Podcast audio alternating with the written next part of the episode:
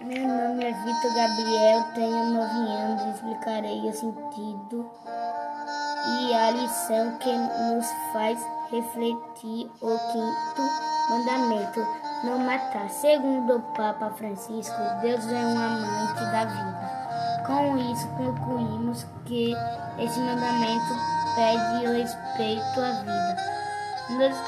Nós, precisamos aprender a defender a vida em todos os lugares e diariamente.